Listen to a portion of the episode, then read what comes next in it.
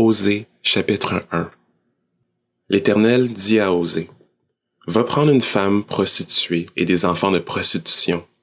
En effet, le pays se prostitue, il abandonne l'Éternel. Il alla prendre Gomère, fille de Diblaïm.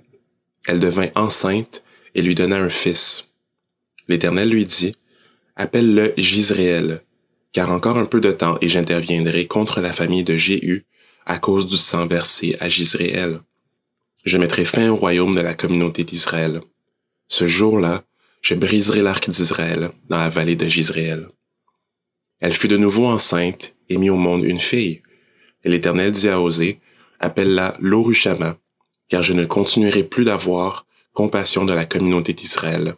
Je ne lui pardonnerai plus. En revanche, j'aurai compassion de la communauté de Juda.